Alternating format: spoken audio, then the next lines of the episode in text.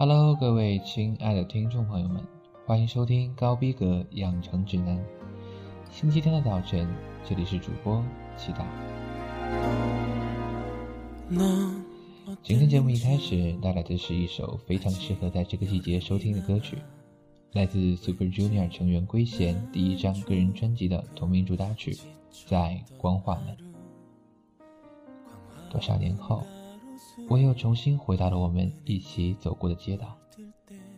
我像个傻瓜一样停下了脚步，呆呆的看着这条街，想着现在已是陌生人的你我，感叹着过去那些不懂事的岁月。圭贤用充满感性与温暖的声线，讲述着这样一个略带遗憾与感伤的故事。听完这首歌。让我们开始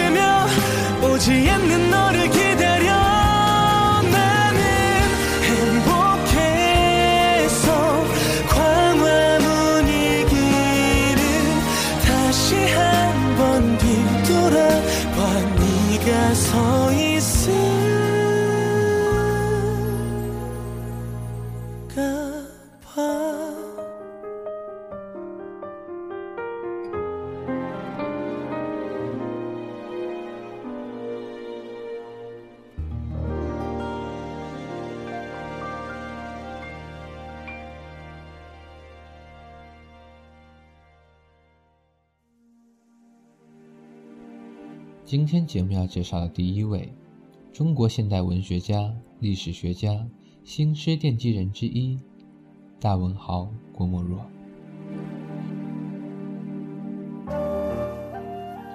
一八九二年十一月十六日，郭沫若出生在四川省乐山县铜河沙湾。二十二岁那年，郭沫若留学日本，在九州帝国大学学医。一九二一年，郭沫若发表了第一本新诗集《女神》，书中洋溢着强烈的浪漫主义气息。《女神》是中国新诗的奠基之作，郭沫若也因而成为中国新诗的重要奠基人之一。同年，他又与郁达夫等人一同创立上海文学学社创造社，是新文化运动的重要旗手。一九二二年三月十五日，《创造季刊》问世。这一时期，郭沫若的诗作同胡适等人的新文化运动、五四运动作品，影响了日据时期台湾的早期新诗创作。一九三零年。郭沫若撰写了《中国古代社会研究》，通过引用当时的历史文献资料与马克思主义关于人类社会学发展规律的论断，证明中国同样经历过原始社会、奴隶社会与封建社会。郭沫若由此在中国开创了唯物史观派，该学派在此后占据了中国学术界的主流地位。郭沫若凭借这一时期的甲骨文研究而与王国维、罗振玉、董作宾并称甲骨四堂，并借此于1948年当选为第一届中央研究院院士，在1949年又当选为中华全国文学艺术会主席。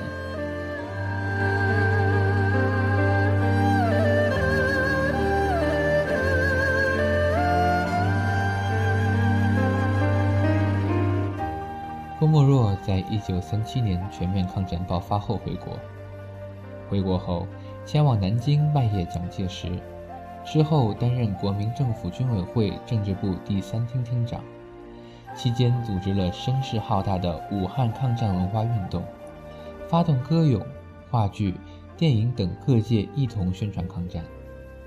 他也创作了大量话剧剧本，鼓舞民心士气，包括屈原。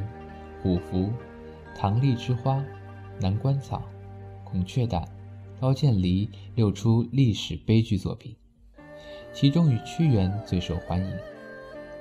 台大历史系教授王远义认为，郭沫若等人这一时期的作品，开创了一条大众形式与精英创作结合、现代性与传统民族文化共存的文学与文化道路。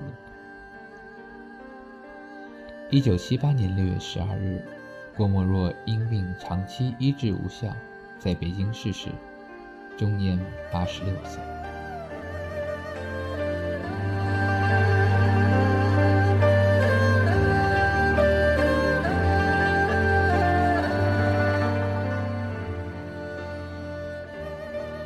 闻一多评价郭沫若说：“如果他说了十句，只有三句对了。”那七句错的，可以刺激起大家的研究辩证；那说对了的三句，就为同时代和以后的人省了很多冤枉路。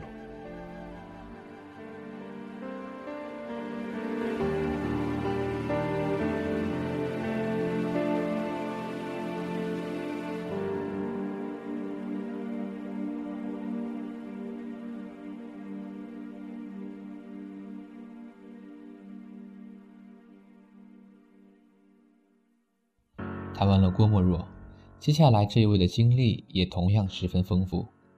今天的第二位，当代著名女作家、美籍华人严歌苓。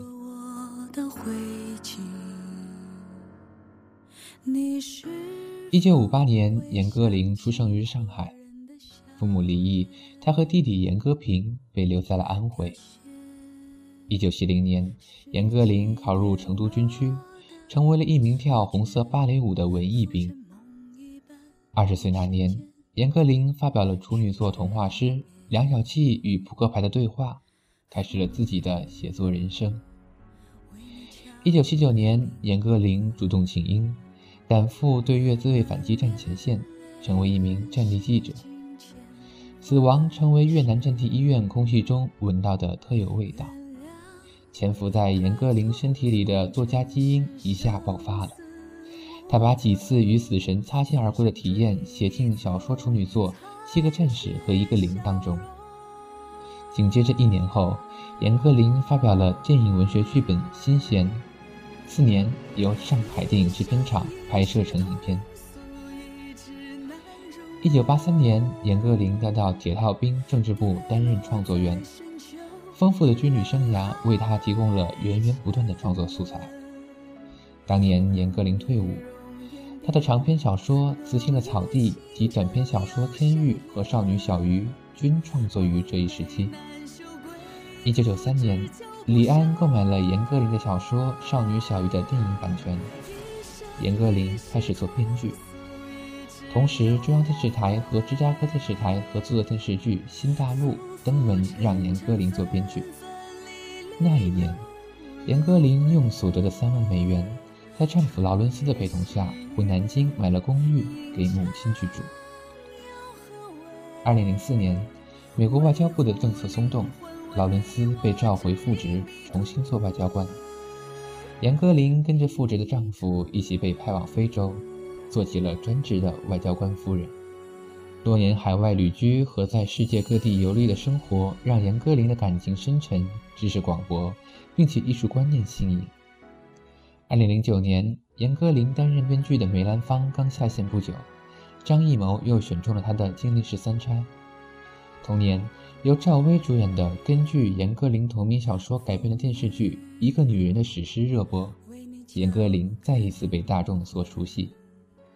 十一月，严歌苓最新长篇小说《寄居者》出版热卖，严歌苓又迎来了事业新高峰。原谅太匆匆，尘世生死严歌苓以刚柔并济、极度的凝练语言、高度密度不乏诙谐幽默的风格为内在依托，与其犀利多变的写作视角和叙事的艺术性自成一派。他曾说：“我到了国外之后，发现没有什么是不可以写的。我不想控诉某个人，我只想写这样一段不寻常、带有荒谬的历史运动，让读者看到一种非凡的、奇怪的人性。我对人性感兴趣，而对展示人性的舞台毫无兴趣。”他还说：“女人比男人有血统，因为她们更无定数，更直觉。”更性情化。严歌苓笔下的女性人物有一个共性，就是她们都有一点点迟钝，有一点点缺心眼，是边缘的、弱势的。可就是边缘弱势的女性，却如一滴水一样，折射出丰富复杂的现实和人性。北京大学文学系教授陈晓明说：“我以为。”中国文坛要非常认真地对待严歌苓的写作，这是汉语写作难得的精彩。他的小说艺术是在炉火纯青，那种内在节奏感控制得如此精湛。他的作品思想丰厚，他笔下的二战，写出战争暴力对人的伤害，生命经历的磨砺被他写得如此深切而又纯净。听到这样熟悉的音乐，想必大家已经猜到了。今天的第三位，不仅是马里奥之父，更是日本任天堂的灵魂人物，著名电子游戏监制宫本茂。宫本茂，一九五二年十一月十六日出生于日本京都，世界著名游戏商任天堂的情报开发本部总监兼总经理，任天堂游戏文化的缔造者。一九九七年大学毕业后，进入任天堂担任美工设计，但是，一直到一九八零年，他才得到设计游戏的机会。结果诞生的产物就是大金刚，这是街机历史上最为成功的游戏之一，在北美地区创下一点二亿美元的利润。这个意外的惊喜让任天堂认识到，他们雇佣的不仅仅是个害羞的美工而已。社长山内普亲自提拔。从此，宫本茂开始了他的游戏设计生涯。八十年代早期，任天堂凭借 FC 主机正式进入了处在起步阶段的家用游戏机市场。在主机最初推出的几年时间里，情况并不是很好，急需一款重量级游戏来提升人气。幸运的是，完成这一任务的又是宫本茂。一九八五年，《超级马里奥兄弟》问世。与宫本茂以往只局限在一个屏幕里的平台游戏明显不同，这次游戏拥有可以移动的卷轴背景，可以顺滑地从一个场景移动到另一个场景。我们的主人公英雄马里奥可以跑，可以跳，可以从上方踩扁敌人。这些动作要素后来被当做了平台游戏的设计准则。总而言之，超级马里奥兄弟是想象力和革命创新的完美结合的产物，随后成为了每个平台游戏争相模仿的样本。直至今日，该游戏已卖出了超过四千万套，每个购买 FC 主机的玩家可以说人手一款。由于意识到家用机游戏与街机游戏开发的显著不同。宫本茂开始进行更多理念方面的创新，这些创新在1986年衍生出了《塞尔达传说》。就好像超级马里奥兄弟一样，宫本茂为那些好奇的、努力探索整个游戏世界、专心攻略的玩家准备了很多秘密地点和隐藏物品，而最终救出塞尔达公主所获得的，可以说是无与伦比的成就感。但并没有就此结束，宫本茂还给玩家一个惊喜，就是完全不同的二周目游戏，即所谓的“里世界”。就像超级马里奥兄弟那样，《塞尔达传说》也成为了后代动作 RPG 游戏的范本作品。随后，宫本茂继续进行游戏的开发工作，以高质量的游戏丰富着任天堂后代机种的软件阵容。为任天堂在家用机市场取得了巨大成功而立下了汗马功劳。这几年，随着年纪的增长，宫本茂大师已经将工作重点逐渐转向了监制。即便如此，他特有的灵感和丰富的创造力依然影响着他所负责的作品。还没有哪一个制作人能够制作出如此多的经典游戏，能够给玩家带来如此多的快乐与感触。毫无疑问，宫本茂大师是当今游戏业界最有影响力的人。微软的约翰霍华德说：“他是所有游戏设计师的老师。大金刚、马里奥、塞尔达、银河战士，即便再过二十五年，我们仍然能够从宫本茂先生的作品里汲取到养料。我从《超级马里奥六四》里学到的关于探索和奇迹的知识。”远比其他游戏、书籍和电影要多得多。著名娱乐公司暴雪的比尔·罗帕说：“宫本茂不只是年复一年的制作游戏，他是真正创造世界的人。从你开始玩游戏的那一刻起，你就能清楚地感觉到他的思想、他对细节的追求和他对游戏的热情。他能让你在头三十秒内就领略到游戏的乐趣。在这方面。”没有哪位设计师能够比他做得更好。他不断为游戏业的发展指明方向。他从未忘记过什么是真正的乐趣。什么样的演员能被称为戏骨，是一个一直困扰我的问题。不过这个问题在遇见冯远征以后，就自然找到了答案。今天的第四位，中国内地男演员。冯远征。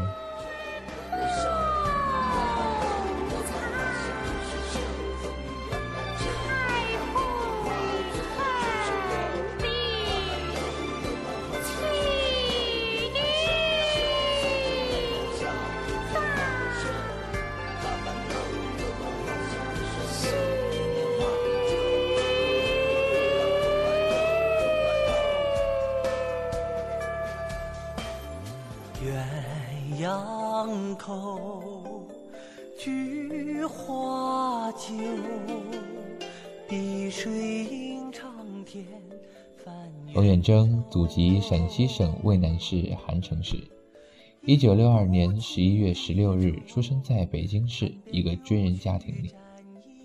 一九七八年，为了成为专业跳伞运动员，他放弃参加高考，结果鸡飞蛋打。在工厂当临时工时，业余参加文艺培训班。一九八四年，冯远征报考北京电影学院，因形象不行未被录取。一九八五年考入北京人民艺术剧院，一九八九年应邀赴联邦德国西柏林高等艺术学院戏剧系进修戏剧表演，主攻格罗托夫斯基表演学派。一九九一年回国，进入北京人民艺术剧院做演员。花满楼，楼满花香，君知否？色多温柔，如你曾经牵着我的手。花满楼，楼满花香，凭谁绣？风雨晚来秋，落花点点化作春水流。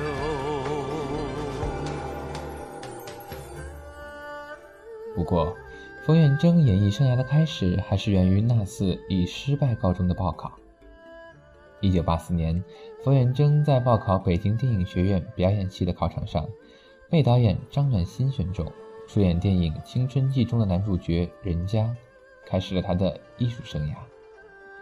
回国后，他先后参演了一系列电视剧，包括与徐帆主演、冯小刚执导的电视剧《月亮背面》。为纪念戊戌变法一百周年而创作的电视剧《戊戌风云》，以及李保田自导自演的电视剧《烟壶》等。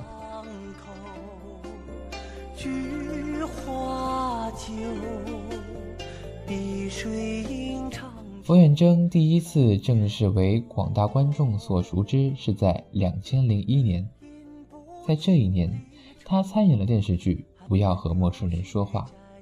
其中饰演的变态医生安家和，让很多观众，尤其是家庭主妇恨得咬牙切齿。这个角色也让他几乎成了中国家庭暴力男的代言人。自此以后，冯远征出演的角色大多具有典型的社会性。二零零六年，他与樱桃、邓超主演反映无性婚姻题材的电视剧《爱了散了》播出。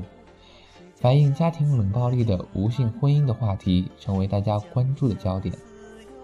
二零零八年，冯远征在冯小刚的电影《非诚勿扰》中饰演一个娘娘腔，并凭借此提名第三十届大众电影百花奖最佳男配角。二零零九年，主演电视剧侦探小说，挑战患有人格分裂症的警长刘志文。剧中，冯远征不仅首次挑战动作戏。还分饰父子两角。二零一一年一月，冯远征与陈宝国合作电视剧《钢铁年代》，出演炼钢工程师，在剧中与陈宝国饰演一对宿命冤家。二零一二年二月，与李玉刚、于少群主演电视《百花深处》，冯远征在继《不要和陌生人说话》之后，再次在电视剧中演绎人格扭曲的变态角色。一醉方休，花满楼，楼满花香为谁留？明年花依旧，只恐红颜已老，空白头。傅远征演戏三十载，没有什么角色是演不活、演不好的，总是能在自己的拿捏掌控当中，让角色更加。入木三分。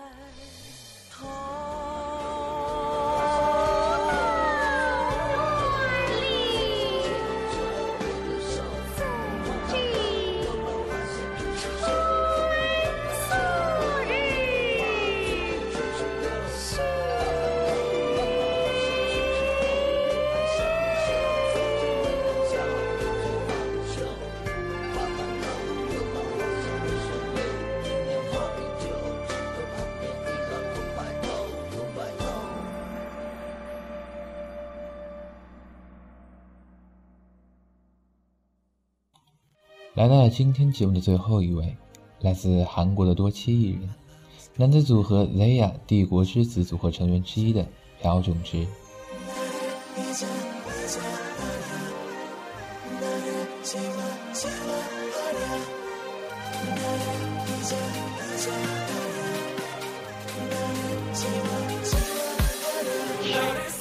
朴炯植，一九九一年十一月十六日出生于韩国首尔京畿道。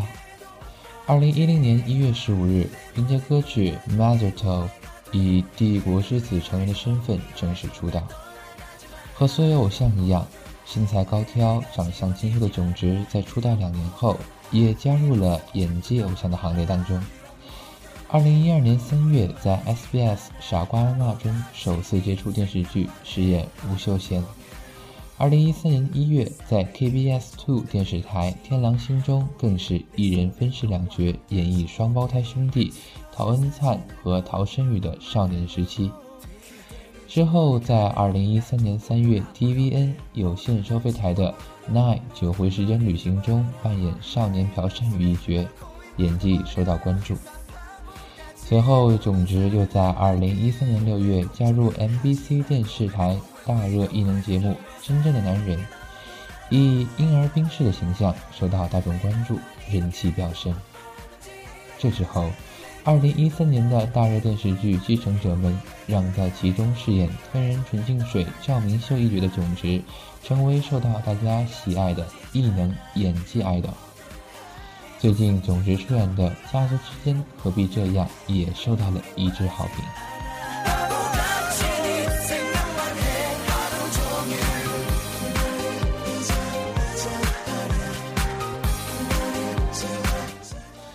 除了电视剧之外，作为队内主唱的炯植也进行了音乐剧的挑战。迄今为止，参演了音乐剧《Bonnie and Clyde》、《三剑客》、《狼的诱惑》、《光化门恋歌》，也收到了不错的反应。接下来就来听一首帝国之子的歌曲，充满感性的 R&B，《摇摇晃晃》。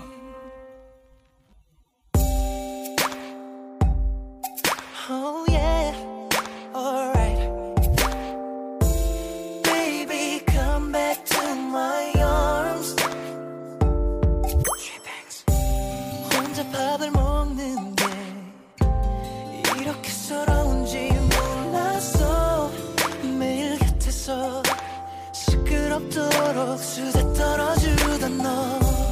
혼자 잠이 드는데 이렇게 외로운지 몰랐어 같은 침대가 왜 이렇게도 넓게 느껴지는지.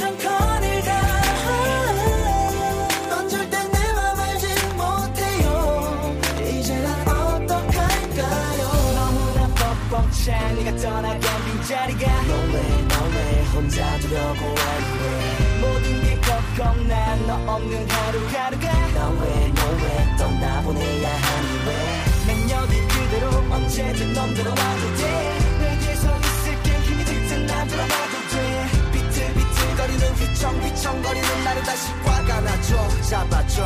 너무 귀찮게. 오늘도 비틀비틀거리던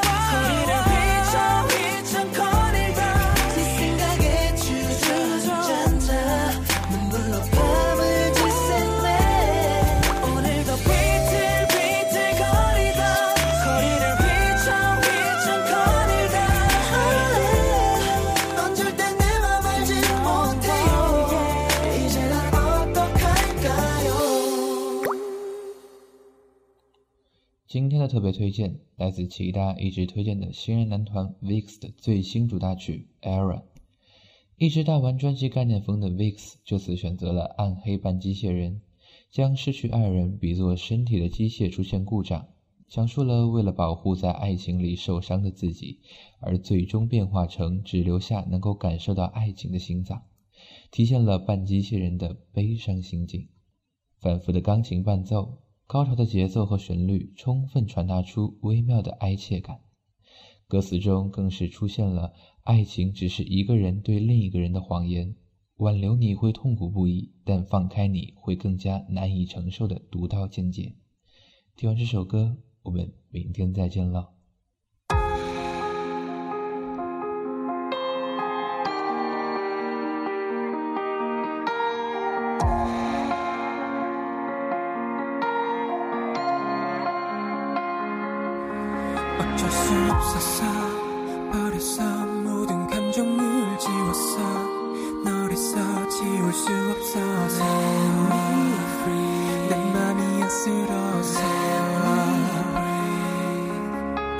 살면 돼숨 쉬면 돼 살아있기만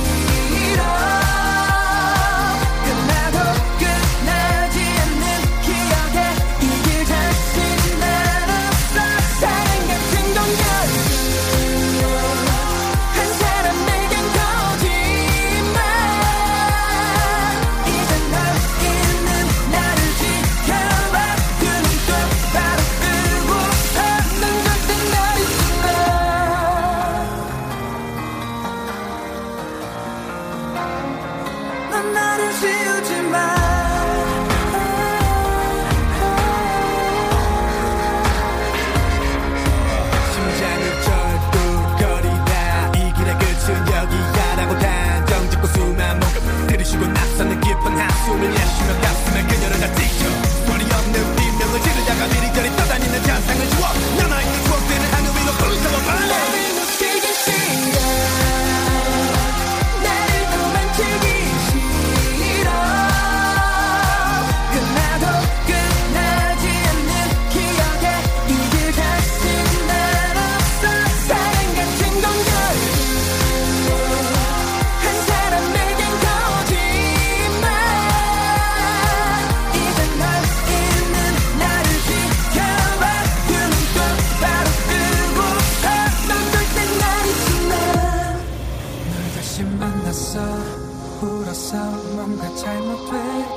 있어 그 숨이 기억하고 있어.